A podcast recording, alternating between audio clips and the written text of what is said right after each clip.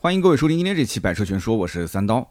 上期节目呢，咱们聊了三十多万可以买到新的宝马三系了，但是呢，花同样的钱，其实还有很多消费者，他们就不想追求像 BBA 这种豪华品牌，哎，他们可能有各自的一些更加务实的需求。比方说啊，有些人呢想要空间更大一些，想要买六座或者是七座的 SUV，哎，那怎么选呢？啊，比方说现在销量很大的像汉兰达。还有就是最近以来一直卖的比较火的理想 ONE 啊，最近理想 ONE 也是出了一些负面新闻，是吧？有客户去店里面维权啊，说自己成了韭菜啊。理想 ONE 最近要停产，嗯，这个车呢最近是尾款可以直降两万块钱，哈，大家是不是要去抢这个车了啊？那么还有包括像大众的途昂等等啊，这些呢都是有一些呃可能有个三十多万的兄弟姐妹会去选择的 SUV 车型啊。当然了，我们的领克零九其实卖的也挺好。那么我们今天要说的呢，就是三十多万的 SUV 里面啊，最近刚刚上的一款新车啊，也是一部分消费者其实内心挺喜欢的。有的人买回去了，有的人呢只是放在内心啊，买了其他的车。但是你问他这车好不好啊？这车其实挺好的。哎，那你为什么不买？哎呀，福特嘛，这个啊，这个这个是吧？有些人就是这样，那就是福特的探险者啊，这款六座七座的 SUV。那么就在昨天啊，这个福特的探险者正式上市了，售价三十点九八到三十七点九八万，这个价格跟老款比呢，其实没有变化啊，就是它的最顶配三十九点九八万的这个版本啊去掉了，就是铂金版没有了，然后其他的版本其实跟老款的价格是一模一样的。那么新款上市没降价，这意味着什么？就意味着这个车其实还是非常自信的，哎，我不需要降价啊，我稍微给你增加点配置就可以了。那这个车产品力到底是不是那么强？厂家那么的自信，市场的销售情况又是怎么样？哪个配置最畅销？新老款又有哪些区别啊？哪些变化？竞争对手、竞争车型又有哪些？哎，我们今天呢展开来一个一个的聊。那么首先我们就说一说大家关心的啊，新款的探险者有哪些变化？那么新款这个探险者呢，之前在售的其实跟现在卖的是没有换代的，是中期改款，这一点你要知道，都是第六代的产品。那么也就是说，新款跟老款之间呢，发动机、变速箱、底盘这些都是没有变化的。那要说到这个探险者的经典车型，其实很多人不太认可是第六代，也就是现在这一代，很多人不认可。很多人认可的是上一代，就是第五代的车型。那当然了，第五代的车型其实是一个进口的版本。那么到了现在的第六代才变成了国产啊，那么也就卖了两年，对吧？那么甚至在前几个月，其实还有人托我去找这个第五代的探险者的新车。我说，哎。很奇怪啊，都已经是第六代的车型了，你怎么还找第五代的？而且六代都要中期改款了，然后人家说就是喜欢那个造型，就是喜欢那个版本。其实很多人喜欢第五代的原因有两个方面，首先呢是因为。在这个漂亮国的电影里面啊，很多人以前看这个电影，然后警察开的呢就是第五代的探险者啊，非常粗犷的一个外观，加上特殊改装的啊警车的涂装，对吧？很霸气啊，就是直接冲撞嘛，对吧？那么很多人心中的印象仅次于雪佛兰的赛博版，就是萨博班这个车型，那其实它是有一个念想的。那么还有一点就是从第五代开始，探险者是从非承载式车身变成了承载式车身。也就是说，五代之前其实是偏硬派越野的，啊，或者说是一个穿越车，但是现在呢变成一个偏城市化 SUV，所以开起来更加的舒服。那不仅仅是进入到中国市场卖的还可以，其实在全球市场卖的都还不错。那么那开起来舒服，其实反过来讲就没有以前那么硬核了嘛。但是好处就是销量就是暴增，是吧？那么就像我们讲这个宝马三系，对吧？到了现在的这个最新的一代，那没有以前那么硬核的运动性，但是哎，开起来更舒服。你看上期节目我就说了一句。是属于老公开完之后，哎，老婆开起来感觉比老公更喜欢的一个车。但是以前的老宝马三系并不是这样，可能老公开的特别嗨，但是老婆呢觉得，哎呦，这车怎么这么难开，是吧？所以说这种类似的车型很多啊，保时捷的帕拉梅拉也是这样的，对吧？就是老公开的特别爽，老婆说这个油门刹车都踩不动。那么虽然没有以前那么运动，但是变得舒服，就意味着它销量自然就会更好。五代的探险者还有一个特点。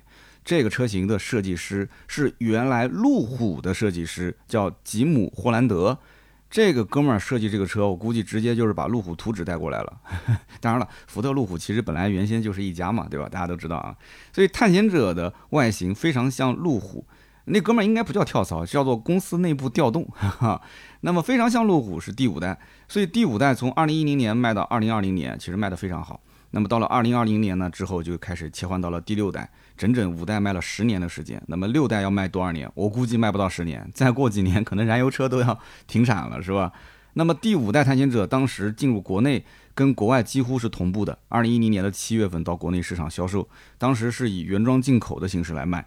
所以呢，这个要是论这个辈分来讲的话，其实除了汉兰达这个是最早在中国市场啊去耕耘七座 SUV 的，除了它以外，探险者应该是不讲说排第二、第三，反正肯定是排在最前面的。因为我记得当年我卖车的时候，零几年就已经听说这个当时的雪佛兰的科帕奇，大家还记得吗？当时那个车也是七座的，只不过呢，品牌的原因啊，很多人不考虑。而且我印象中这台车子的最后一批的尾货。还是我兄弟当时吃下来，然后发给全国的经销商来卖的，价格非常便宜。大家有没有老粉丝有印象？我在我们的公众号当时还宣传过，还帮他卖了几台啊。当时价格好像也就卖个十小几万啊，非常划算，真的是。那么这个车子呢，当时二零一零年进到中国市场，可以说比现在什么途昂、揽境这些那早的多的多了啊。但是呢，第五代的探险者因为是原装进口，所以它的当时定价非常高。在当年刚进口的时候，三点五升 V 六发动机加上六 AT 的变速箱，这个是一零年的时候，一一年的时候卖多少钱呢？卖到七十八万八到八十三万八，你没有听错啊！当年福特探险者就是这个价，七八十万的价格，这个定价可以说相当自信啊，就根本没有把奔驰、宝马、路虎这些车放在眼里。这个定价呢，其实给我感觉有点像那个品牌。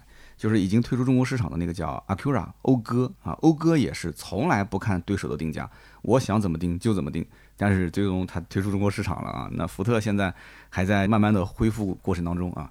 但是呢，最终啊，这个销量还是被狠狠的打了一记耳光。因此呢，在二零一三年的时候，进口探险者呢售价啊就下调了将近一半。什么概念呢？就原来是七八十万对吧？现在只要四十五万到五十万之间。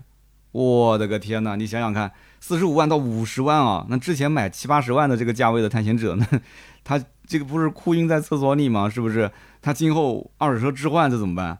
那真的欲哭无泪啊！但没办法，第一批尝鲜，而且那个年代一零年、一一年能花七八十万去买一辆福特探险者的人，那绝对是真爱，是不是？那个时候其实买什么 Q 七啊这些都没什么问题，叉五都没什么问题。他为什么要买福特探险者？他肯定是看中了这个车上的某一些东西。对吧？平台啊，动力啊，啊，外形啊，内饰啊，他总归是有自己的需求，或者说不能太高调，对吧？做工程的啊，要这个奔驰、宝马可能高调了一些，买个福特，对吧？别人问多少钱，哎呀呀，二二十来万、三十万，对不对？实际七八十万，那也有人信啊啊，福特二三十万啊，也有可能。所以说那个年代买那个车的人，怎么说呢？就按我们现在这个心态来讲的话，我们是想不通。但是在那个年代啊，就有人买。那么二三年之后，价格砍了一半，但是这个价格四十五到五十万，你想一想。二零一三年前后，一三年前后四五十万，其实你也可以买到奔驰的 E 级、宝马的五系啊、奥迪的 A 六都没问题的，是不是？但是还是有人啊钟情于去买这个进口的探险者车型。那么再到后来，也就是第六代的国产即将要上市的时候，消息已经传出去了，但是最后一批的进口的探险者呢，价格已经是非常低了。二点三 T 的版本最低的售价当时是四十一万两千八，官方的啊。那么还有优惠，所以我表弟当时就是买了这个最后一批的第五代进口探险者。那么那个时候国产的六代的消息已经出来了，而且造型什么都能看到。那么有不小的优惠，对吧？第五代，那你是等第六代吗？还是说看到第五代觉得第五代的造型感觉比第六代还要好看一些？第五代跟第六代的动力又是一样的，配置估计也没什么差别。那么五代降完价的价格跟六代，六代的国产当时也没说定多少钱，你总不可能再对半吧？四十一万的价格。最后砍一半变成了二十五六万，不可能吧？怎么着也要卖个三十五六万吧？那四十一万多的进口，再给你优惠到个三十八九、三十七八、三十七八，国产卖个三十五六，也就差个一两万块钱。哎呦，算了算了，就买个进口的吧。所以，哎，那个时候其实反而卖的还不错。你身边如果有人当时买的最后一批的进口的第五代。啊，三十多万的价格入的手，你去问他，他当时是不是这样的一个想法？肯定是的嘛。那么当时这个价格，其实我觉得还是比较划算的，基本上相当于是，呃，宝马三系和奔驰 C 级的一个价位。那么很多人讲，我的天，宝马三系、奔驰 C 在这个车面前，那就是非常小的一个车。我们家就是这个情况。我们家家族聚会的时候，哎，我表弟开个探险者停旁边，然后我开个奔驰 C 停旁边，我跟他打招呼，我都得抬着头。然后车窗得抬个头，就跟看公交车一样看着他。哎，到了，是啊，你怎么才到啊？你也迟到了，哎，你也迟到了是吧？我们每次吃饭都是最后一批到的啊，非常讨厌啊。那么同样啊，当时最后一批的这个第五代探险者呢，还有 3.5T 的版本，3.5T 的版本用的是跟 F150 猛禽跟福特 GT 同款的发动机，你想想看，最大马力356匹。那么最后一批当时行情也是很便宜，落地价格才五十万上下。有人说，嚯！三刀，你这口气不小啊！才五十万啊？你有五十万吗？啊，对对对，没没没没没五十万。就是你想一想啊，宝马叉三、宝马叉四的 M 四零 i 啊，不是那个什么国产的叉三啊，我们说的是叉三和叉四的 M 四零 i 的版本，进口叉三、进口叉四。那 M 四零 i 的版本的这个三点零 T 的发动机，三百三十三匹马力，卖多少钱？要卖到将近七十万，对吧？所以你要想一想，它卖到将近七十万，这个车。三点零 T，三百五十六匹马力，它才卖五十万上下，那不就是换个标吗？那当然了，宝马跟福特不是一家。我的意思就是，福特的标跟宝马的标，难道差价能差到二十万吗？啊，也不至于吧，对不对？那你想，纵置后驱，纵置四驱，福特探险者开起来没问题啊，用着挺香的。所以当时最后一批买三点五 T 的车主，其实今天他不会后悔，为什么？因为你今天买不到了。你到今天，你看国产的六代探险者，不是说你有钱就能买到的，没有三点五 T 版本了，是不是？好，我们再说回正题啊，这个新款的探险者其实跟宝马三系有些地方还挺像。有人讲说这两台车怎么可能一样？你注意看啊，三系的新款是不是外观没有怎么改，只是小改，主要就是前脸是吧？哎，探险者也是，主要就是前脸有些变化。然后三系的内饰最大的变化是什么？就是那块大屏嘛。哎，探险者也是。最大的变化是什么？其他的没怎么变，就是那块大屏嘛，哎，非常像啊！这次的今年的这个年度改款，就有点像这个 iPhone 的手机一样的，对吧？大家也知道，今天啊，星期三夜里面，iPhone 手机马上就要上了，当然芯片什么会换嘛，对吧？但是我觉得就是外观。那么有内部人士跟我讲说，这个十三 Pro Max，你要是有时间，你去抢。你抢到之后，你转手啊，加个五百块钱，你卖给黄牛，黄牛再加一千块钱卖给客户，绝对能挣到钱。当然了，我不为这个话负责任啊，是我们有一个做手机做了十几年的非常有经验的这个粉丝跟我说的，就他的意思。我说那为什么呢？就是不就是换换芯片吗？因为我十三 Pro 嘛，因为我平时工作机用的是这个。那十四 Pro 在我面前就我觉得没什么变化。他说真的没有变化吗？我跟你讲，刘海屏变成了感叹号。这就是最大的变化，为什么拿出去往桌上一放，别人一眼就能认出来，这是个新机子。包括你还记得之前的那个叫什么蓝色也是嘛，对不对？那这个颜色就是最新款才有的。那毫无疑问，十四肯定会有一个新的配色嘛。所以探险者也是一样的道理啊，包括宝马的新三系也是一样的道理。那为什么买新不买旧呢？就是我之前发明了一个词语，什么词呢？叫买新知新。啊，就是开心之心，就是我开着新车买了新车，我要让别人知道，让自己知道这是辆新车。那从哪里有变化呢？我觉得最直接的前脸啊大灯的变化，然后就是颜色的变化。所以探险者啊新款进气格栅啊它的面积减小了，采用了最新的家族式的 3D 的鳞甲设计，其实就是把那个前面的中网变得现在都是像那种。啊，点状式的这种中网，然后呢，呃，整体的这个大灯灯组也是多了一个贯穿式的 LED 的日间行车灯的灯带，然后取消了雾灯，为什么呢？因为国内目前的法规对于雾灯是没有强制要求的，但是现在 LED 的这个大灯好像，好像我也没听说有什么法规，但是现在目前来看，好像基本上都普及了。你还记得我们以前买的车基本上都没有 LED 大灯，而且，但觉得很傻，是不是？刚开始看到路上，哎，怎么大白天还有人开着灯啊？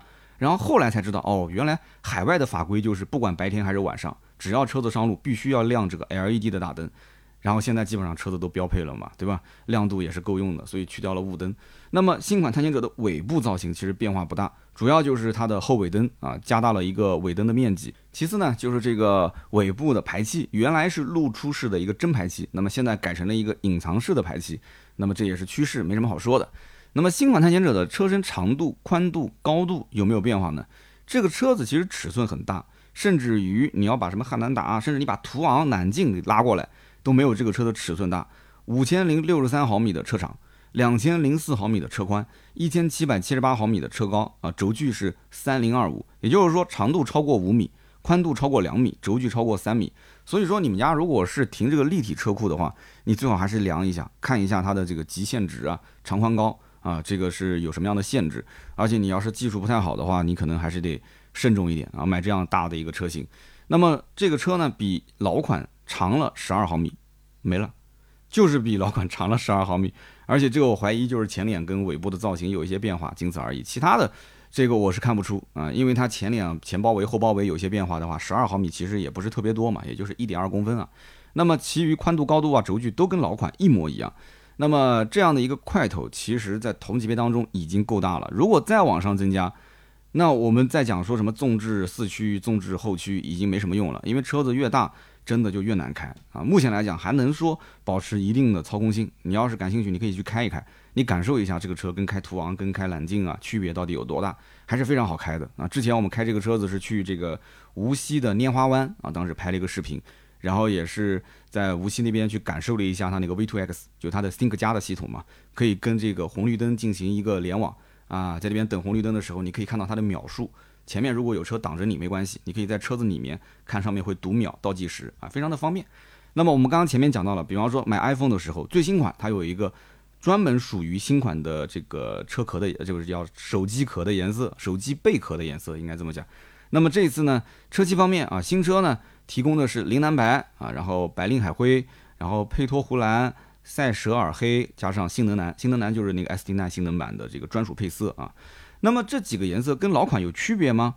那么一共五个配色，其中四个是没有区别的，但是把之前老款的勃艮第红给去掉了。那么换句话讲，也就是说红色非常难卖。我好像确实也没在路上见到过红色的探险者。那么反过来加了一个我们刚刚讲这个白令海灰，也就是灰色。那么灰色目前我还没看到实车的照片和视频啊，可能这个颜色也是比较少的。那么我不知道有没有人喜欢这个灰色，或者说有没有人已经看到实车的照片了啊？大家如果评论区你要看到的话，你可以发到评论区，因为评论是可以用图片的啊。所以说理论上来讲，啊，你要是买最新款的探险者，你应该是买这个新增配色。就你如果不是特别排斥这个颜色的话，你买这个颜色是比较靠谱的，因为一眼就能看得出哦，那以前的探险者没有这个颜色，那这明显就是个新款，是吧？但是新车毕竟跟这个新手机是不一样的，新手机呢，懂行的人还是比较多的。一看，哟，这个刘海屏变成了感叹号了嘛，对吧？哎，你这是新款。一看这个 Mate 五零 Pro，对吧？你这反过来摄像头，就明显跟我那不一样嘛，对吧？那你这肯定是新款。但是这个车还真不一样，车涉及到的知识点太多，不是特别研究过的人，他不一定真的是特别清楚。所以颜色这一块还是根据自己的喜好来选啊，或者说哪个更保值，你就选哪个颜色也行啊。那么车辆的外形，它无论怎么改，总归是有人说喜欢新款，有人说喜欢老款。但是这个内饰的变化，我相信应该大部分人还是喜欢新款吧。你要如果说连大屏你都不喜欢，那我真的也不知道该说什么了。你说我还是喜欢以前的小屏幕，我喜欢那个机械按键，那这个市面上你估计也没有多少车可以选了。那你还是去二手车市场淘一淘吧，淘一淘旧货。那么新款的探险者全系标配了和这个 Eos 包括蒙迪欧同款。十二点三英寸的液晶仪表，再加上二十七英寸的中控带鱼屏，分辨率呢是四零三二乘以七五六，可以展现四 K 的视频。应该说这一套屏幕的素质还是非常不错的。之前在蒙迪欧、在 EVOS 上面我都有评价过啊，都是非常不错。两台车我也开过。那么新款探险者的内饰，唯一跟 EVOS、蒙迪欧不一样的点在哪里？就是一眼就能看出来的点，就是 EVOS 跟蒙迪欧是一块连屏，就是它的液晶仪表。跟它的中控屏是连在一起的，它是十二点三正儿八经是加二十七，一个横的屏幕，就是一个正儿八经带鱼的屏幕。但是这个车上的带鱼呢是被切断的啊，头跟身子是切断的啊，所以它的二十七英寸的中控屏是单独立在那边的。然后液晶仪表十二点三是在你的驾驶的这个方向盘的正前方啊，所以不像我们讲的 EVOS 跟蒙迪欧，所以大家去看一下图片，我们的文稿你就是很清楚了。那么这一点就跟我们之前讲的啊，这个宝马三系有点像。三系就是什么，内饰基本没有怎么改，但是加了一套大屏，而且是连屏，而且是曲面的连屏。那有人就喜欢呀，心想我同样的买老款的钱，我拿过来买新款，我得到的是个双联屏还是曲面的，那我何必再买老款的？那有的人就觉得说没必要啊。首先我等车时间特别长，对不对？我可能要等到明年的五六月份才能提到车。那么其次就是新款上市价格没什么变化，我现在老款还有看得见的优惠。那中间要差个两三万、三四万，那我为什么不买老款？有什么区别呢？是不是？这就属于你的心态，能等不能等。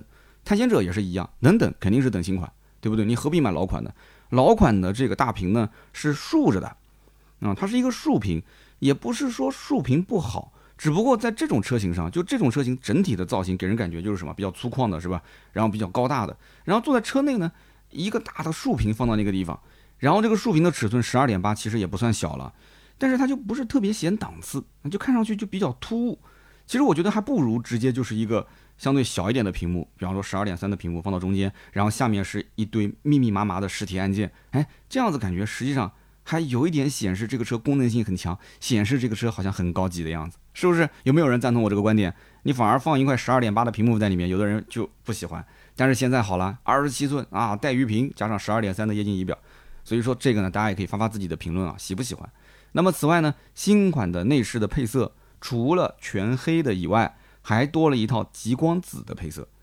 哎，这个配色我不得不要说两句啊。有人讲说这不就是多个配色吗？你看很多车的颜色特别多。你像我们前面说的那个是什么车的来着？就多少配色啊？全是而且是撞色处理啊，都是双拼的颜色是吧？就是一些像什么欧拉好猫呀，什么 smart 精灵一号啊这种，特别是主打这个女生的一些车型。哎，你看这个车子。福特，你仔细回想一下，你身边开福特的，是不是很多都是黑的？福特的车大部分都是黑的，你少部分能看到有一些，哎，它好像是浅色内饰，但是这个浅色内饰它可能买的是运动版，还要加上这个红色的缝线。那么现在呢，哎，来了一个极光紫的内饰颜色，这是为数不多在福特车上能看到的彩色内饰啊，一定要珍惜啊！而且这个颜色目测来讲，应该是不易脏，而且不显旧，还是蛮有高级感，所以我估计。有些人可能还冲着这个内饰买，真的会有。而且这个内饰放到这个车上来讲的话，跟老款比，我觉得整体的这种调性差别还是蛮大的。虽然说整体的内饰风格除了屏幕变了，其他都没变，但是颜色搭配一改，你不信你试试看，把你们家的窗帘换一下，窗帘风格一换，你整个那个房间啊，其他所有的床啊、床单啊这些主要的，不管是呃软装还是硬装都不变，你就换个窗帘。感觉氛围完全不一样，真的是这样子。这个配色特别重要，哎，你不信你可以试一试。那么，另外值得一提是什么呢？新探险者的主驾驶、副驾驶的车窗玻璃用的都是双层夹胶玻璃，而且全系标配，所以它的 NVH 的一些提升呢，我觉得应该是会比较明显。大家可以试驾的时候感受一下，因为这个毕竟是物理层面的嘛，对不对？单层的就是单层的，双层夹胶就是双层夹胶的，这个东西没什么好去啊辩驳的。那么，除了外观内饰中控的这个变化以外，其他的部分探险者改动就不是特别大了，那仍然还是六座的、七座的车型可选。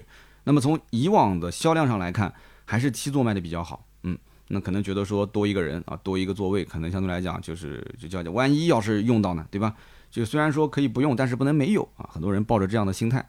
但是六座布局其实我个人比较喜欢啊。六座的话，二排是两个独立座椅，那么三排到底它的乘坐的舒适度怎么样？像这种车型，口说无凭，一定要自己去坐。为什么呢？你说有的人一家子又瘦又矮啊，或者说又瘦又小吧，不要说矮矮这个词，感觉听得有点这个贬义啊。那么有些人就是家庭就是加在一起重量可能都可能一个人就一百斤出头一点点，对吧？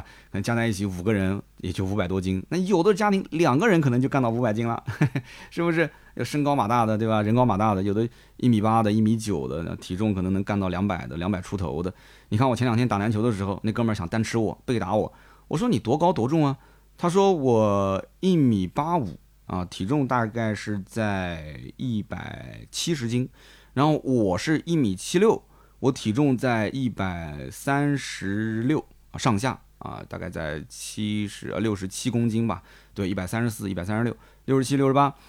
你说我打这样的一个这个被打我在南下，你说我我怎么跟他打？所以我只能是。用技巧嘛，对吧？只能用技巧。他把我一杠就杠废掉了，对吧？他圆柱体，我又不能去侵犯。所以这个车子也是一样的，就是说，如果你家里两三位都是重量级选手，那你们谁坐后排？第三排谁来坐？如果开车的这个人体积相对比较大的话，没关系，就不受影响的，因为主驾驶不管是瘦子还是胖子没关系，都可以。但是对于二排啊，副驾驶也可以坐一个可能体型比较大的都没关系。但是二排和三排，我觉得家里面可能成员当中啊。身材保持的比较好的人就可以去体验一下了。那么你就要把你们家谁是司机啊，谁坐副驾，二排三排的位置要定好，你才能去最终选好哪一个七座车，哪个六座车适合你们。所以不要一味的听那些什么车评人去视频评测讲啊，三排空间略小，三排即使是小板凳，你给一个小个子去坐，其实也不一定说有那么难受。但是你给一个像我前两天打球的那个人，对吧？你说身高一米八六啊，体重能干到个这个这个这个一百六七十斤的，那那那那这种对吧？一百七八十斤的。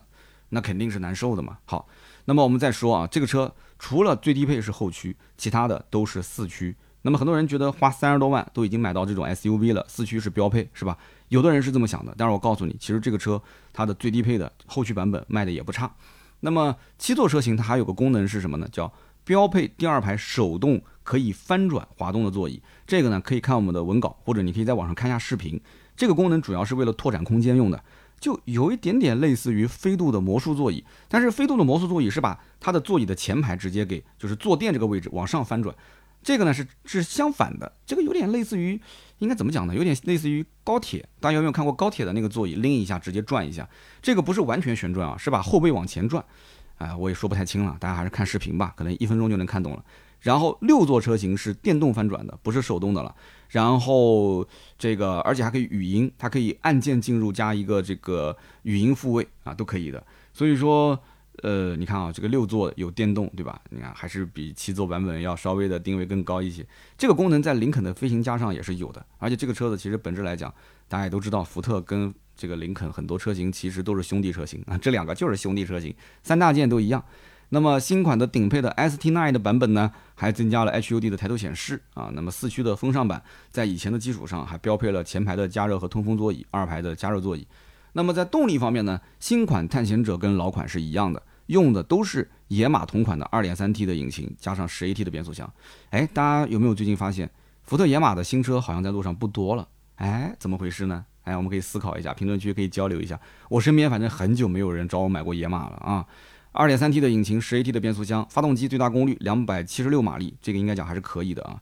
峰值扭矩425牛米。那么应该讲，买过福特探险者的人从来没有说过这个车子的。动力不行，加速不行，都说贼好开啊！动力是 OK 的，百公里加速，后驱版本七点六秒，四驱版本七点八秒。你要知道，这个车本身体积很大，超过五米啊，车宽超过两米，然后呢，轴距也超过三米啊。这种车型，你说能跑到七秒六、七秒八，已经相当相当可以了。那么加油啊，不用加九十五了，你只要加九十二号就可以。哎，听起来是不是很开心？但是。你得到了什么，你也得要失去点什么。那得到了这么好的动力，那你要失去的是什么？就是油耗相对来讲肯定会略高一些嘛。毫无疑问，像这种车型呢，十个油肯定是打不住的嘛。啊，基本上我看了一下专业的油耗软件，十一个油、十一点五个油都是正常行情啊，没有什么问题。开这个车呢，对油耗不要有过高的希望值啊。你对这个车的油耗呢，保持在十、十一上下或者十一、十一点五上下，我觉得基本上你就能会。啊，心态比较平静的去开了，要不然的话你会说啊，这车怎么老是去加油站？这个就是你的问题了，不是车的问题了。那么我们再聊一聊它的一些竞品车型啊，然后说说这个车哪个配置值得买啊。首先呢，我们还是要强调一点，探险者呢是纵置后驱四驱的一个平台，所以说它的竞争对手，我们随便拎两个出来，比方说大众的途昂、途昂揽境，像这种车型，它是 MQB 平台，是横置的一个前驱的平台，所以你要如果你可能说啊，三刀老是说这个大众不好，我也不是说它不好，它事实就是这样子的。就同样这个平台呢，高尔夫 A3 啊，都是跟它一样 MQB 的横置的前驱平台，是不是？那事实就是这样子，你不能不让人说啊。那纵置后驱的布局相对来讲造价更高一些，用料呢，哎，它给你用了铝合金的悬架，对吧？用料也比较足。然后豪华品牌很多用的都是后驱，我们看 BBA 的车型，对吧？无论是轿车还是 SUV 车型，那基本上都是用后驱的形式。那 BBA 可能要去掉一个，要去掉那个 A，要奥迪有的是用前驱的，是吧？奔驰跟宝马大多都是用后驱。那么很多人就不明白为什么啊？比方说宝马的叉三、奥迪的 Q 五、奔驰的 GRC 卖的比二线豪华的叉 T 五、叉 C 六零要贵得多。那抛开品牌元素不谈的话，很多人其实心里面也很清楚，叉三、Q 五、GRC 是纵置后驱的布局，这个你要搞清楚啊。当然，奥迪有纵置后驱，也有横置前驱啊。所以说。这个纵置后驱的布局，在有些消费者的心中代表着什么？代表着就是好开啊，就是好开。我们给你举个例子就知道了，什么叫后驱？比方说超市的那个手推车，你在后面推着它，哎，是不是感觉一给动力就走，而且操控方向也很舒服？那如果说这个手推车你从前面拉着它往前走，是不是感觉就不舒服？动力总觉得有点拖拽，而且那个方向也不好控，是吧？所以一个是后面往前推，一个是前面啊拉着那个手推车。往前走，这感觉是不一样的。这就是后驱前驱啊，做个简单的小例子做比喻啊。那么虽然说你从外观上来看，你可能看不出，你说啊什么叉 T 五、叉 C 六零横置前驱啊，什么叉三 Q 五 GRC 纵置后驱啊，我我看不出来。而且你开你也开不出来，那说明什么？那说明你对于驾驶操控这方面你没有明显的感知，那么对于这一点来讲的话，我觉得你就很好选了，你喜欢哪个买哪个，哪个配置高，哪个性价比高，哪个看着顺眼，你就买哪个就可以了。但是你说我就是一个对驾驶有要求、有追求，而且我是老司机，我开过很多车，我特别敏感的这种用户，那你就去感受一下，你看看这个什么麦弗逊前悬挂和双叉臂前悬挂有什么区别，你去体会一下它细微的差别。这些东西不是说靠我们嘴去讲能讲得出来的，就是你要去感受一下，急加速一个变向，对吧？前面哎前车有急停，你一个刹车。然后中间包括你要是高速入弯，当然我是不建议高速入弯啊，就是在某些特定情况下，在规定的限速的情况下，你入弯，你看一下车辆的支撑性、转弯啊、方向的这个指向性啊，包括尾部的跟随性，你看看这些是不是能达到你的要求，对不对？好，那我们再讲，你说后驱难道就是高级吗？我没说过这个话，但是凯迪拉克自己说过，凯迪拉克的广告不是这么说的吗？说无后驱不豪华。哎，当时我就纳闷了。我说这个凯迪拉克无后驱不豪华，它指的是它的轿车嘛？因为它轿车的广告是这么说的。那你的 SUV 怎么办？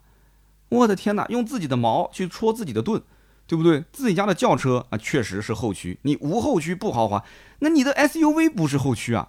所以这 SUV 直接躺枪啊！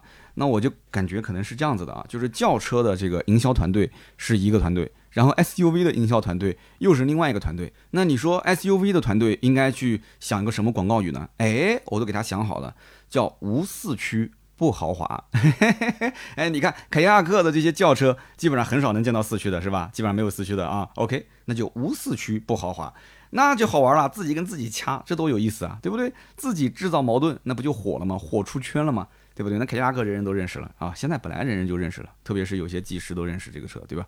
好，那我们继续往下讲。那有人可能很好奇啊，说这个探险者这种纵置后驱，它到底有什么好处呢？天天听你们聊纵置后驱，我们刚刚前面说了，从动力的这个就是驾驶感受上来讲，其实纵置后驱的布局啊，它的车型你知道，发动机在前面嘛？你不管是前驱后驱，发动机没有见到说普通的车子，我们不讲那种什么中置那种就跑车啊，我们讲发动机大多数都在前面的，它发动机在前面。变速箱也在前面，那车头是不是会变重啊？所以纵置，然后后驱，它重量不会集中在车头。这种车型天生就要比横置前驱的车子要好开。我们为什么经常听到什么五零五零配比啊？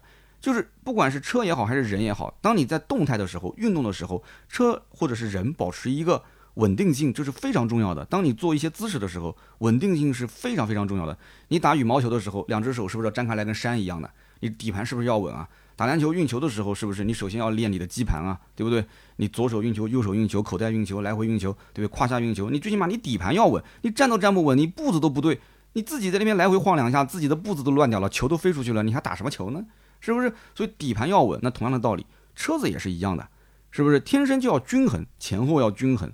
但是因为考虑到成本原因，因为考虑到这个包括前驱车的这个我们讲发动机变速箱，它为了空间更好，因为后驱车就会影响到空间嘛，所以后驱车经常会看到说，哎，第二排座椅、第三排座椅就捉襟见肘了，那这没办法，所以前驱后驱根据你的需求来，也不是说前驱不好，前驱一般家用代步完全没问题，要那么好的操控干什么呢？对不对？但是我二排空间特别大，我可以翘二郎腿，但你只要是一个后驱车，那就很难做到这一点了。所以很明显，当你开过探险者，你再去开像汉兰达呀、途昂啊、揽境啊这些车，你明显会发现，途昂、汉兰达这些车子会车头比较笨重，指向性没有那么精准。你回头再看探险者，你开探险者，你会发现，哎，虽然说这个车看上去也很笨重，但是开起来的感觉就是更好开一些。所以从底盘驾驶性的角度去分析，探险者其实相比于同级车来讲更值得购买。但是还是那句话。如果你比空间，你比保值率，你比这个品牌的什么功能配置，你比什么那些对吧？品牌信仰，那这些东西可能福特这不是它的优势啊。那比着比着比着，到最后别人家的优惠给的比我多，那可能你就去买别人家去了，是吧？就很多的一些因素不能单纯从这个车好开这个角度去分析啊。因为好开，所以好卖。在中国，但凡是以底盘做宣传的车，基本上都卖不好。中国消费者没有多少人讲究这个东西的。但是对不起，今天我节目里面我要告诉你，因为这车子确实它的特点就在这个地方。你不说，我不说，大家都不说，那就没人知道了。但是如果从价格上来说，探险者的性价比确实不是特别的高。但这个你要看怎么比啊？你比方说，首先你不认可福特的品牌力，那那完蛋了，那一切后面就不用谈了，因为你不认可品牌力。那就不足以让三十万以上的价格支撑到福特的这个品牌。那你觉得福特就不值三十多万？那这这我们聊什么呢？这个车子是皮子，这个车壳是是金子做的，还是车轮子是金子做的？对不对？那你想想看，是不是这样？那不能说卖买一辆车，那还给你送个金手镯啊？那当然了，特色鲜明的，有人讲福特也有卖的贵的，F 幺五零猛禽，我们之前拍过视频，对吧？包括福特野马，我们也拍过视频。那为什么那些车能卖那么贵？因为这两种车子不是从家用刚需的角度去考虑的，这是玩具，玩具哪有什么贵和便宜之分啊？只有喜欢不喜欢，喜欢就买呗。你看这两年那个那个明星卡牌，我都看不懂啊，那个卡牌有什么值钱的？前两天说有一个明星卡牌是什么牌来着？是个棒球明星啊，说拍了多少钱？拍了一百二十五万美元，还是一千两百五十万？反正我我看那个新闻，我很惊悚，非常惊悚，说比当年马拉多纳的那个就是上帝之手世界杯的穿的那件球衣，当时是拍卖是就是全世界最高的一个就是体育用品的价格，竟然超过了它，就是一张卡牌。所以你你你你这能怎么说呢？后来我听那个文章分析讲说，为什么现在体育明星的卡牌那么火？首先是因为这个口罩的环境。啊，导致很多人不能到现场去看球了，所以呢，大家既对这种明星有一些期望啊，有一些喜爱，那么又在家里面又没有实际能够看到这些体育运动，所以就用这个卡牌的形式来玩。而且现在的卡牌的授权也不像以前啊，就随便让很多厂家随便印随便那个，现在是控制啊，就是官方自己授权做正品的卡牌，然后这个是限量的，说有十张就十张，稀有卡片有一张就一张。之前还有一个新闻说什么苏州一个家长给孩子买这个体育用品的，就是卡牌。体育明星的卡牌花了将近两百万，将近两百万都没有集齐稀有卡牌，就非常夸张啊！这跟我们当年吃那个小浣熊集那个叫什么《水浒传》的卡片，哎呦，暴露年龄了，那不是一个道理吗？是不是？所以我刚刚讲啊，F 幺五零猛禽跟野马，你不能按照常规的这个车辆的价值来进行评判，就跟我们不能用一张纸啊、一张卡的这个价格来评判明星的卡牌一样，是一个道理的。他们俩是玩具，不属于用车的范畴。那么尽管说探险者这个车子啊，底盘用料也很扎实，但是目前售价三十五到四十万，那你说想打动消费者，那要消费者可能需要多做一些功课了啊！就厂家你要想办法让消费者把注意力集中在这个车上，然后多去了解它的优点，对不对？情人眼里出西施嘛，对吧？你就有的时候。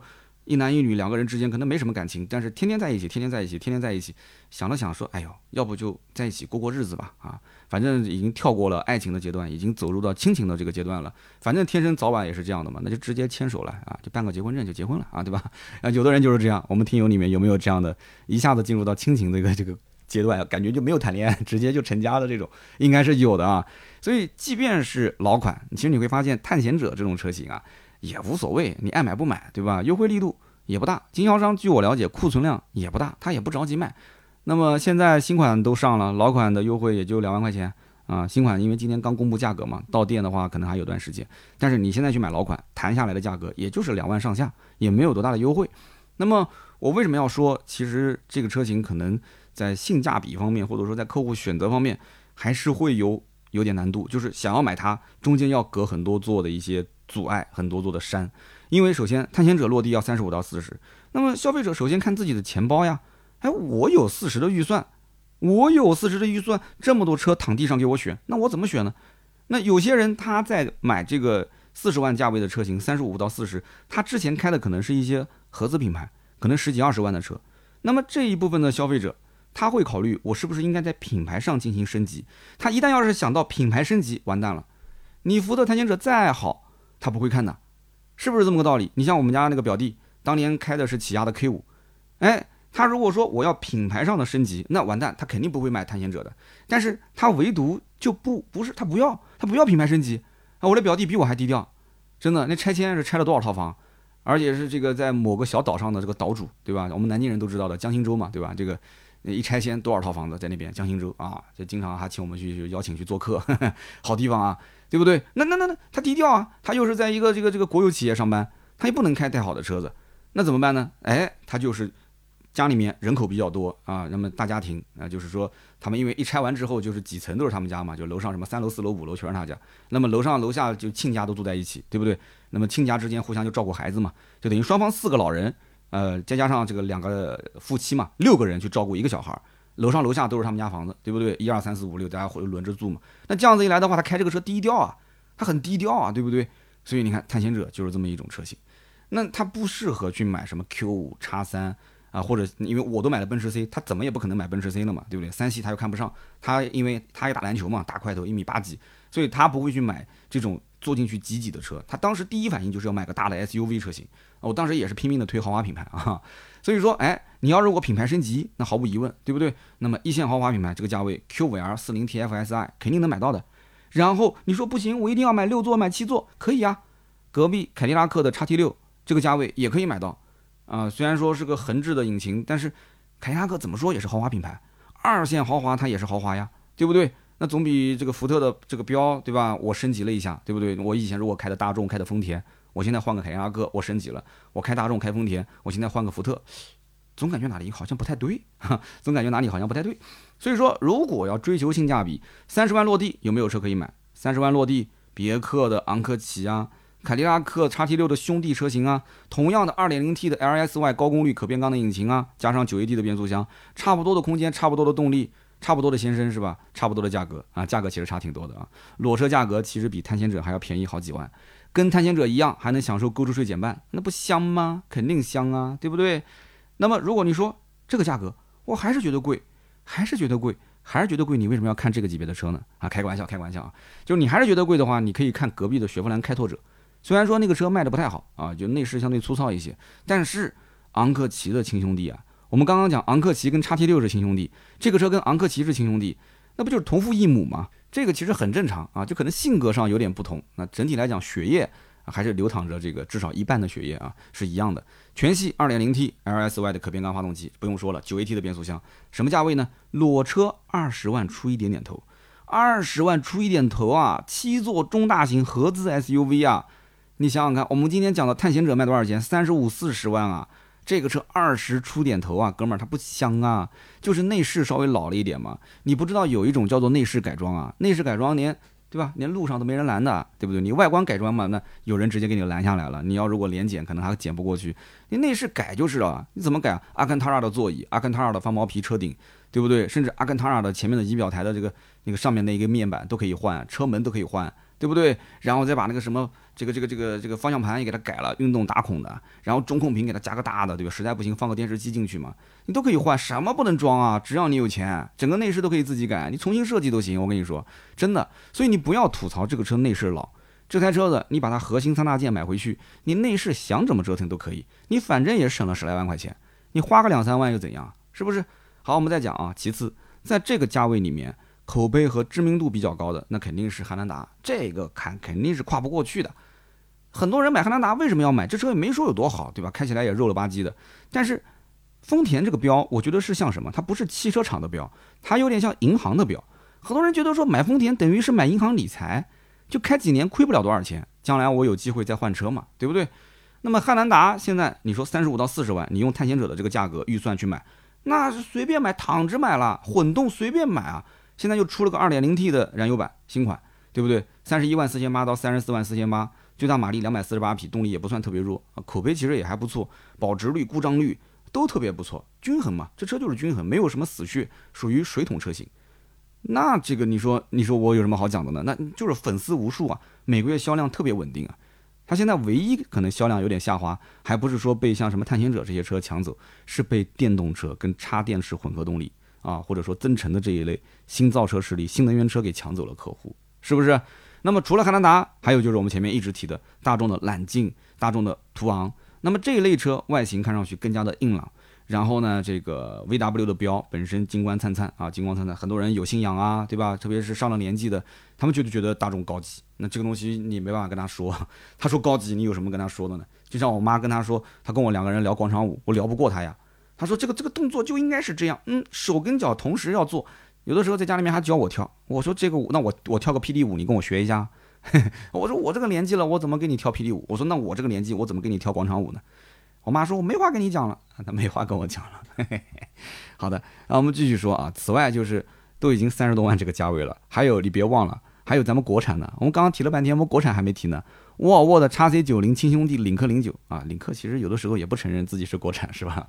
叫合资自主品牌啊，不对，应该怎么讲呢？哎呀，随他怎么定义了，反正就是领克，领克零九底盘用料、安全性各方面，对吧？安全性主被动安全配的特别齐，底盘用料也是 OK 的，内饰用料也很扎实，堆料狂魔嘛，堆料狂魔，这个车子也是跟沃尔沃的啊平台一样的，对不对？然后呢，发动机动力一样的，所以一开始领克零九上市的时候，人人都说哇好贵啊，结果到现在你才发现，真正卖的好的。卖的好的配置是什么？是高配，是插电式混合动力，是三十万出头的版本，你信吗？我跟你说，说出来你都匪夷所思，真的就是这样子的。特别是在一些这种北上广的这种，呃，北广广深啊，就是这些，就是就是牌照有限制的城市里面，就真的卖的非常好。我经常能接到这些咨询，我第一反应，我说你是不是，呃，北京、上海、广州、深圳？我只要一猜，对方百分之九十九啊，基本上就说，啊，对啊，我深圳的啊，我广州的啊，还有包括有杭州的啊，都有。所以说你不要忘了，三十万出头。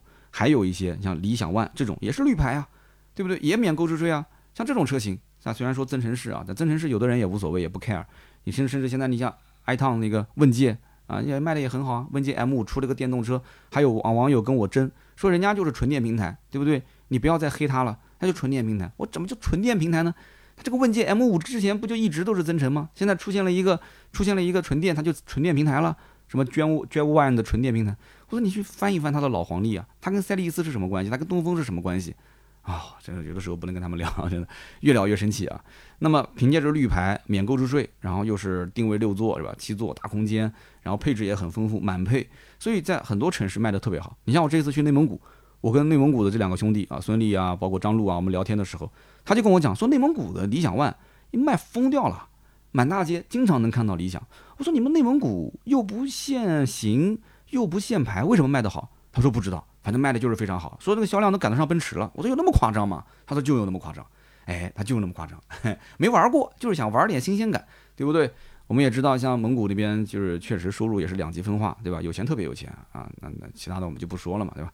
那么你要知道，最近的这个理想 ONE 一年卖了十二点二万台，平均一个月卖一万多台。中大型 SUV 销量排行榜第一名，汉兰达一年才卖了十一万台不到啊！当然了，它本身也是因为它自己要控制产能嘛。那么前两天的新闻，我刚刚前面也说了啊，爆出了理想 ONE 的老车主到店里面维权，为什么呢？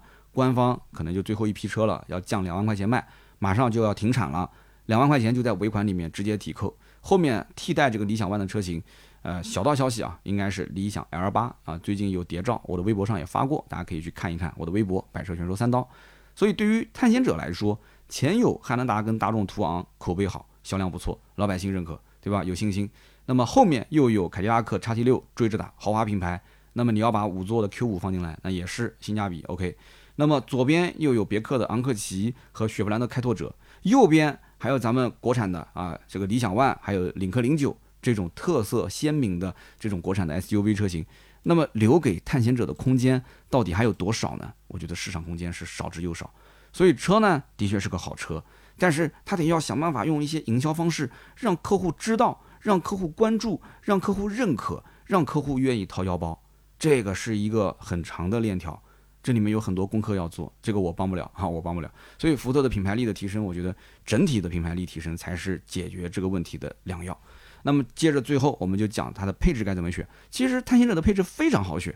首先我们要知道老款探险者哪个配置卖得好，一共就两个卖得好，一个入门版三十万九千八后驱风尚，就这个价位呢也挺便宜的，对吧？三十万九千八，你再打打折什么的，二十多万一听二十多，嗯，能接受。十二点三的呃液晶仪表加二十七英寸的这个带鱼屏都有了，新款的都有了。L 二级的智能驾驶辅助没有缺席，全景天窗、电动后备箱、无钥匙进入、无钥匙启动、前排。双层夹胶玻璃、隔音玻璃都有，对吧？后排的隐私玻璃、后排的独立空调、车载的空气净化器，哎，这些配置一个都不少。你只要不是对四驱有着强烈需求的客户，那我觉得买一个后驱的入门版就 OK 了。而且这个版本其实我觉得油耗比四驱还要再略低一些，真的。你看往往年的这个老车主的评测你就知道了。然后还有一个版本卖的好是三十五点九八万的四驱钛金版，那这个版本呢？呃，应该讲就是预算相对比较充足的，因为毕竟跟这个后驱版差了将近五万块钱，然后你又必须要买一个四驱，那你就买这个钛金版。钛金版呢可以得到十二个扬声器的 B&O 音响，哎，你看这个立马就音质提升就不一样了。还有七色的氛围灯，还有皮加翻毛皮的混搭座椅，还有感应式的后备箱、手机的无线充电啊、自动泊车等等这些功能，舒适性的功能啊，给你加了很多，基本上算一步到位了。因为为什么呢？你再往上走，其实没有什么实质性的功能的增加，也就是多两万块钱买一个顶配 ST9，ST9 的版本就是多个套件，二十一寸大轮毂加上换挡拨片，HUD 抬头显示，前排座椅多个按摩，喇叭多两个，就这些，两万块钱，你看值不值？那么 ST Line 这个风格呢，也不是人人都能接受，反正我身边看到的有很多人是不太能接受福特的 ST Line 的版本，因为很奇怪，就是加上了这个 ST Line 的版本的套件，就感觉这个车子瞬间变小了。哎，有没有人有这种感觉？你看那个福特的锐际。如果不加 ST Line 套件呢？你感觉这车还还还有一点低趴，有点宽。但是加上这个套件之后，瞬间觉得好像瘦了一圈，很奇怪，不知道什么原因。这个车也是一样的，所以按照常理来推断的话，还真不一定是顶配卖的好，它就是次顶配。我刚刚讲的这个钛金版应该会相对比较畅销。好的，那么以上呢就是本期节目所有关于。福特探险者的内容，希望呢，呃，三刀的这一期解读啊，对于新款老款之间的差别，包括我的一些推荐，对大家呢能够有所帮助。那么也是感谢大家的收听和陪伴啊。关于探险者这个车，大家有什么想说的，可以在评论区交流。我们也会在评论区抽取三位，赠送价值一百六十八元的芥末绿燃油添加剂一瓶。下面呢是关于身边事环节，今天的身边事环节呢，给大家推荐一本书啊，这个书的名字叫做《身份的焦虑》。我不知道身边有没有兄弟看过这个书，或者说，呃，这个书有过一个同名的纪录片。就叫身份的焦虑，当时在英国是放的非常的火爆。那我不知道有没有熟肉版本啊，加了字幕的熟肉版。如果有的话，我们也可以把链接分享在我们的评论区啊。我还没去找，如果有人找到的话，可以分享一下。那么大家如果是想进我们的读书群，也可以去找盾牌啊。盾牌的微信是四六四幺五二五四，你可以联系他，让他帮你拉到我们读书群里面。应该还有呃不多的一些这个位置了啊，大家可以进来。我们读书群非常活跃啊，每天。那么这个书的作者叫做阿兰德波顿。我呢也是没有买这个纸质书，我只是在这个呃读书的阅读器上看的啊。那么阿兰德波顿他呢其实想表达一个什么问题呢？就这个书其实整体来讲就解释了几个问题。第一个，什么是身份焦虑？第二个，为什么出现身份焦虑？那么第三一个呢，就是如何解决身份焦虑？其实身份焦虑本质来讲就是一个字，就是我是谁，是不是？现在这个社会很多人是看不清自己的，我是谁？我在这个社会上是什么样的定位？为什么我不开心？为什么每一天我会很痛苦的过去啊？为什么我很烦躁？为什么我的幸福感不强？我每天都会因为一些啊鸡毛蒜皮、细枝末节的事情特别容易生气，是吧？那么这种就是很多人他身份上就产生了焦虑，而且是时时刻刻、无时不在的出现焦虑。这本书呢，也不是说能解决我们的身份焦虑。这本书基本上我也快看完了。但是我觉得他很多的一些东西可能是从哲学层面的，或者是宗教层面上去解读，有些时候可能听不太懂，因为我知道大多数人其实是没有一些这个宗教信仰啊，包括很多人也不去读一些哲学方面的书籍啊，所以因此看到后面会有点难。但是这个书呢，我觉得你大概翻一翻，简单的得到它的一些能看得懂的有用的信息就可以了，就是粗粗浅的就这么翻翻啊，每一个段落你不用说每个字都看，大概看看了解一下。那么我跟大家说说我的理解啊，什么是身份焦虑？按照书里面来讲的话，就是说人其实是一个视野非常狭窄的一个这个社会性的动物。那么他的这个比较的这个视野的局限性，他可能就是自己身边这个范围。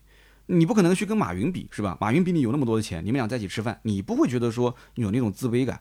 但是如果说你身边的同学，对吧？你的邻居跟你差不多年龄，他现在混得比你好，开着保时捷，开着宝马，开着奔驰啊，做着生意，然后突然一夜暴富。或者说他的公司被人收购了，或者怎样啊，上市了，那就很夸张了嘛。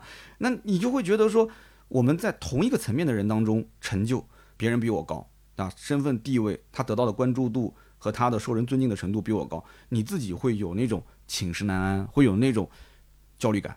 因为什么呢？因为身份的高低决定了什么？决定他的人情冷暖，对不对？位高权重的人，你看那个电影电视剧里面都是这样啊，走出去后面跟一帮人讲话，都是那种颐指气使的感觉，是不是？那身边的人都是笑脸相迎啊，对不对？那为什么会出现这种情况？有的时候是你的名望，有的时候呢，就大家对于你尊尊重嘛，对吧？有的时候是因为什么？你们之间有利益关系，是不是？天下熙熙皆为利来，天下往往皆为利往。那么如果有一天他失去了这些，他没有那么多的财富了，哎，他的社会身份地位一落千丈。那就是虎落平阳被犬欺嘛，这不用说了嘛，毫无疑问的嘛，对不对？那么有没有人会雪中送炭的啊？那雪中送炭的人就是真兄弟，那是不是看重你的身份地位跟你身后的这些啊财富跟你有利益相关？没有，就是觉得你这个人值得处，觉得你有可能有一天东山再起，对不对？觉得你这哥们儿哪怕就是穷，我也是跟你在一起玩儿。所以说，很多人是想要得到这种身份的认可的。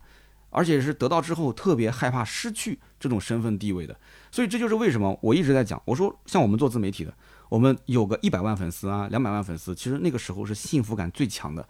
为什么呢？因为往上走我是有奔头的，对吧？我可以到三百万、五百万、一千万，我往下掉个十万、二十万，我也没有感觉，无所谓，对不对？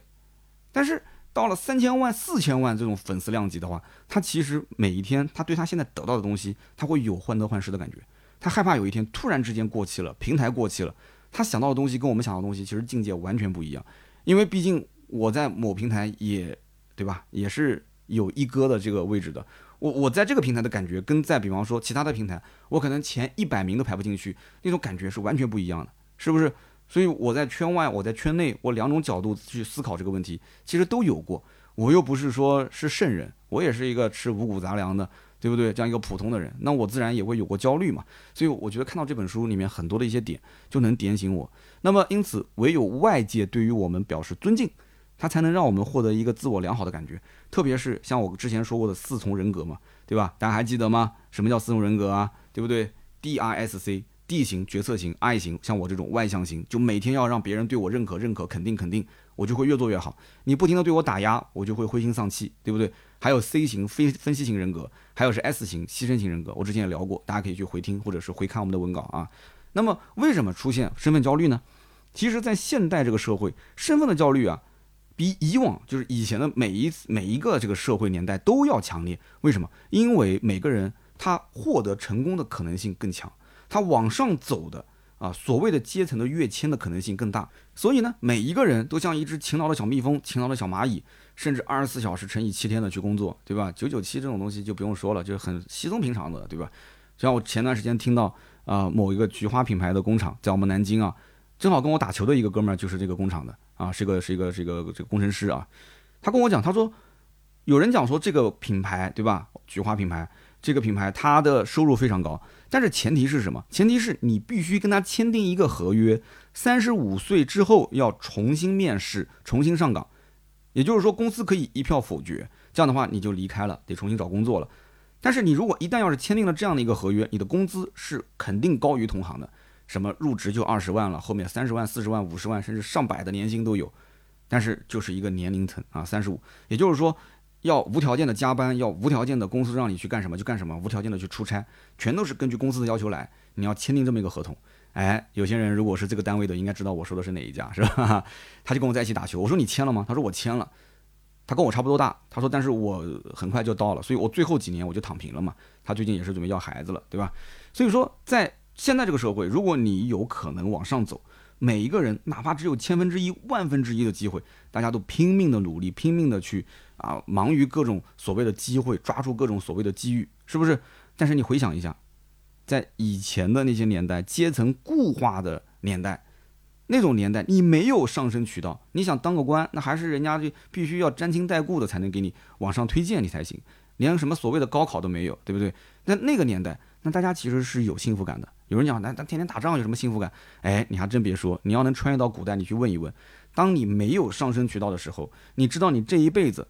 你就是这么一个职位，你就是村里面张裁缝的儿子，就是你也是小张嘛，小张裁缝，王屠夫的女儿啊，小王屠夫，对吧？屠夫叫什么？呃，卖肉的西施，对吧？这个这名字不太好，就是卖猪肉的西施，对不对？卖豆腐的西施，那那那 OK 啊，你这一辈子就传承下来了，这也是很多人为什么不喜欢在小城市的原因。每个城市都是有它的性格的，你的性格符不符合这个城市，这个我觉得是很重要的。你比方说像我这种性格，天生喜欢交朋友。然后脑洞大开，有各种各样的想法啊，就是特别喜欢做一些有挑战、有创意的工作，越挫越勇，对不对？那我就适合，我想去大城市，我甚至在南京我都想走，但是没办法，就结婚比较早，有家有口的，对不对？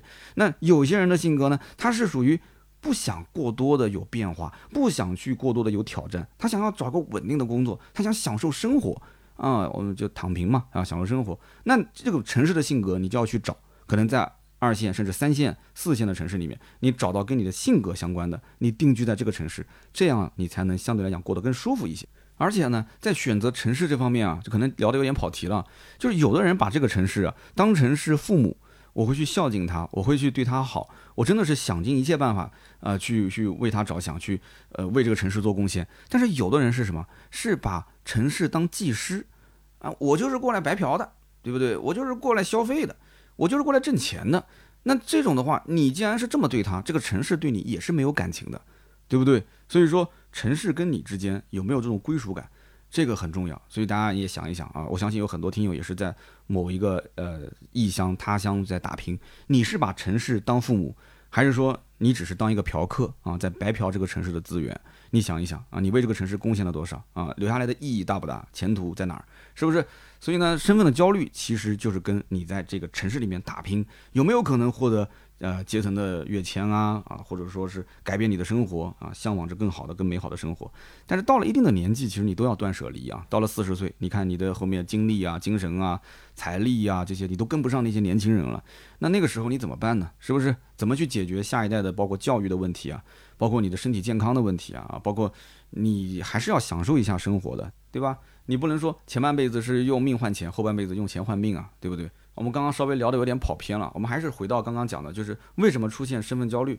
首先，每一个人都需要爱。有人讲爱这个东西有点太虚了，那我们就换个词，就是每一个人都需要被关爱、被关注，对不对？你说，哎，我渴望什么啊？表面上我渴望的是金钱、是名声、是影响力，对不对？但实际上你渴望的就是被别人关注、被别人爱护、被别人尊敬的那种感受，是不是？嗯，谁不希望在这种人与人之间的社会里面，到哪边别人都尊称你一声老板，尊称你一声什么什么总，尊称你一声，就看你的眼神，那感觉就不一样。他就是发自内心的喜欢你、尊重你、关注你。这种社会上给予你的爱，其实无时无刻是在滋养你。这个我觉得是对于你收入多少，说问啊三刀你一年挣多少钱，这个不重要。你问你说三刀一年有多少人关注你，啊多少人就对你的一举一动啊，就是表示这种时时刻刻的这种啊，就你的影响力啊怎么？就这种感觉是跟那个不一样的，是完全不一样的。所以挣多少钱是个头没有，但是能得到多少人的关怀、关注、同情、赞美、支持，这个我觉得是很关键的。每一个人都希望得到的其实是这些东西，是被他人注意、被他人关怀，是不是？是你一个自我实现的价值。这种价值观有的时候跟钱是不相干的。但是话又说回来，你既然能有这么多人关注你，就是我们现在讲的流量、影响力，那自然而然财富这个东西它也不可能说。不围着你转，你说是不是？那么第二个就是我们讲叫势力倾向，就是确实很多人他就是以谁有钱就高看你一眼，谁没钱我就不想理你。那这种势力者那就没办法，势力者他自然也会被社会歧视。我们讲对不对？现在这个社会应该是没有人喜欢跟那种说啊势利眼的，对吧？就喜欢跟呃这个这个攀龙附凤的这些人在一起去混，应该没有多少人是这样，除非你也是这样的人，那就是同类相吸嘛。对不对？所以说，在社会上，有的时候势力倾向也会形成一部分人的这种身份焦虑，因为他没看清楚，他就觉得说，哎，他就是这样子，也就是叫什么什么看人低嘛，对吧？啊，就就好像我就很难受，不要被这些人影响。还有就是你自己从自身来讲，刚刚说的是外部因素啊，内部因素，你有过度的期望值，就你对自己有过度的期望值。我曾经说过嘛，幸福感是什么？幸福感就是你的能力比上你的欲望。啊，如果你的欲望是开。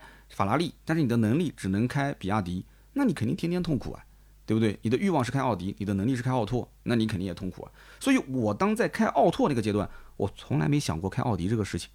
然后等到能开奥迪这个阶段呢，一不小心我买了个奔驰，那你说你说这装逼多可恨啊，是吧？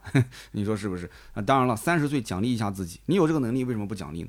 但是现在回头看看，一切皆空嘛。对不对？一切皆空，但是没办法，你要经过这件事情，你才能知道那些东西才是空的。你都没经过这些东西吗？那我永远觉得那就是我追求的那个世界。你说是不是？所以说啊，有一句话说得好，叫做我们永远都不能安于现状，永远都有尚未企及的梦想。哎，你想一想，是不是？这些就是我们挥之不去的焦虑感啊！为这个东西呢，我们要付出的就是焦虑感这个代价。那么现在这个社会还有一点是什么？精英崇拜，是不是精英崇拜？崇拜马云，呃，崇拜刘强东。啊，崇拜这个马化腾，崇拜雷军啊，都崇拜这些人，精英崇拜。那么在过去以前的等级社会当中，大家其实都是，有的人是地主，有的人是贫农，有的人是奴隶，是不是？那么各自做该做的事情。那些人是什么身份、什么地位，跟我不相干。那么在古时候，可能有些人他身份地位虽然很低，但是他道德高尚啊，也受人尊敬，或者说他有一技之长，哎，也受人尊敬。但是你看现在。是以什么论英雄啊？大家都懂的嘛，对不对？现在精英主义社会以什么论英雄？追逐成功，追逐财富这些东西。那如果一旦你这个人对吧，就感觉好像贫困潦倒，没挣到钱，没挣到钱，就说明什么？说明意味着你个人能力，你可能是逊于他人的，就说明你的品格可能是逊于他人的。这个东西你看是不是非常绝对啊？其实不是的。谁说我没挣到钱，我个人能力比别人弱啊？谁说我没挣到钱，我财富不一定好，但是我的品格就逊于他人呢？不一定啊。但是现在的社会的衡量标准好像就是一把尺子，它就是这样的。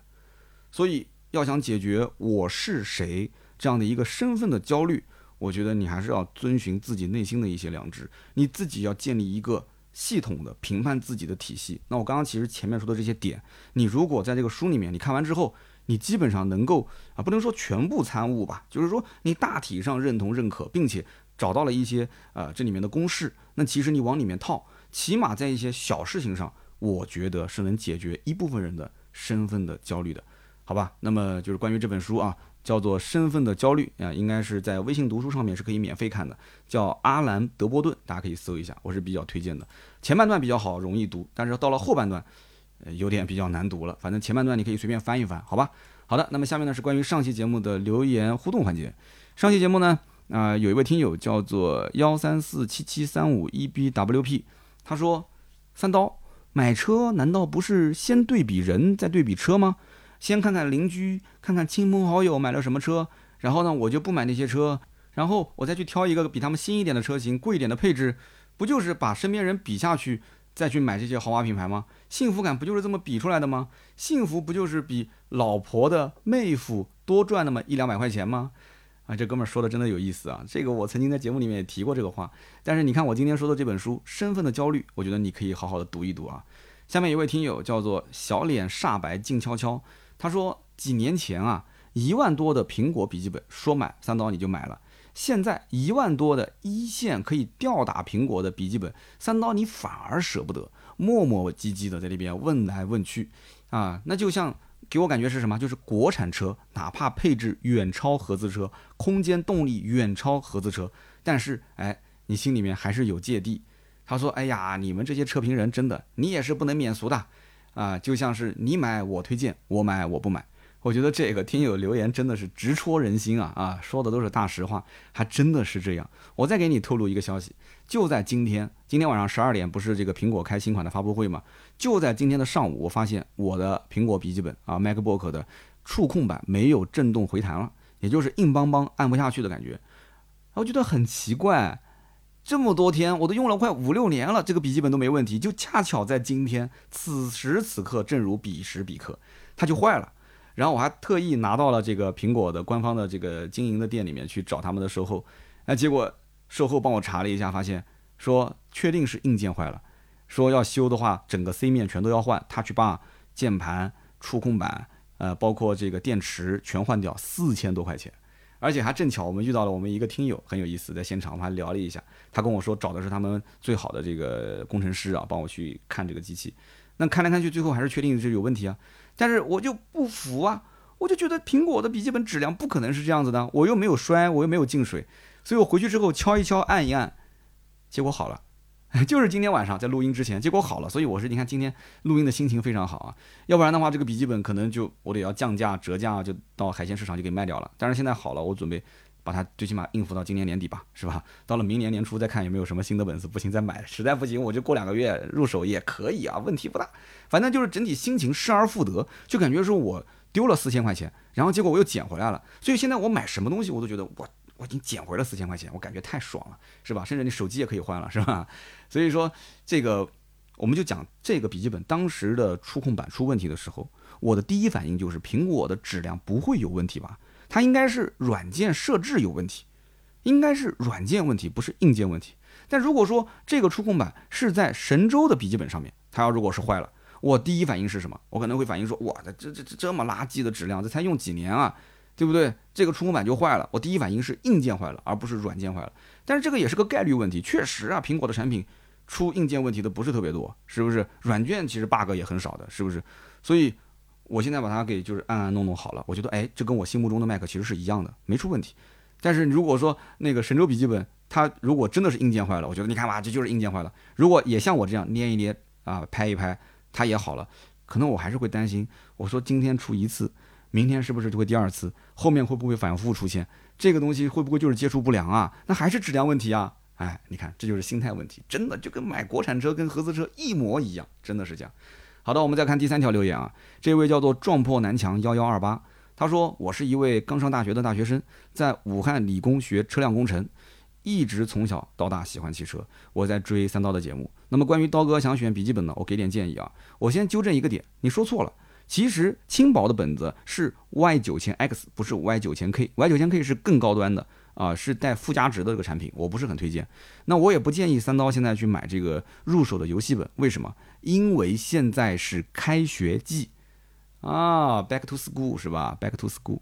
他说很多大学生就是等着用电脑，所以就导致现在缺货，要加价购买。他说我就是加价啊，当时买的这个 R 九千 P 三零六零的。买的时候七千四百九十九，现在已经八千多了啊，溢价非常严重。说刀哥，你想买的这个 Y 九千 P，当初的这个 i 七的价格三零七零才九千五百九十九，你现在看一看，你没有一万多，你根本拿不下来啊。的确啊，i 七三零七零现在应该是一万二。哇，涨了这么多，贵了两千块钱！我的天，我等它降到九千五百九十九再买，好吧？他说刀哥，我建议你等两个月啊，便宜个一两千块钱拿下，我觉得更合适。那关于配置方面的话，其实啊，三十二 G 加三零七零钛，我觉得剪辑可能是比较吃显卡的。哎，其实还真不一定啊，因为我们的剪辑没有那么多渲染，然后同时。其实也挺感谢啊，有一位也是非常专业的芯片工程师，也是跟我联系说，三刀，你要是想试一试笔记本，我也可以给你去尝试用一下啊，给了我非常大的帮助啊。回头我私下会跟他联系。那么这三位撞破南墙、小脸煞白、静悄悄，还有幺三四七七三五啊，三位是我们今天的获奖的留言，大家呢也可以尽快联系盾牌，微信号四六四幺五二五四。那么我们各位听友也是感谢啊，每一期节目给我留言互动、点赞、转发，都都是对我最大的支持。那么同时想要进我们的微信群的话，可以关注公众号“百车全说”，下面有一个粉丝进群，点一下一个二维码，扫一下就可以进到我们的粉丝群了。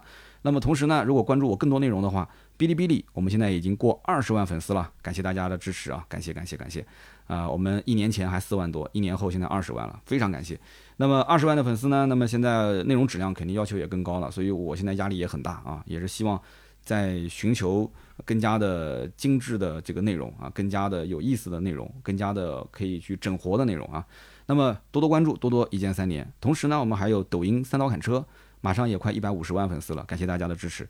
那么同时我们还有这个我的百车全说三刀的微博啊，这个微博呢发的量也比较大，经常有些新闻顺手就发给大家看一看我的一些观点，好吧？多多支持我的内容，谢谢。今天这期就到这里，我们周六接着聊，拜拜。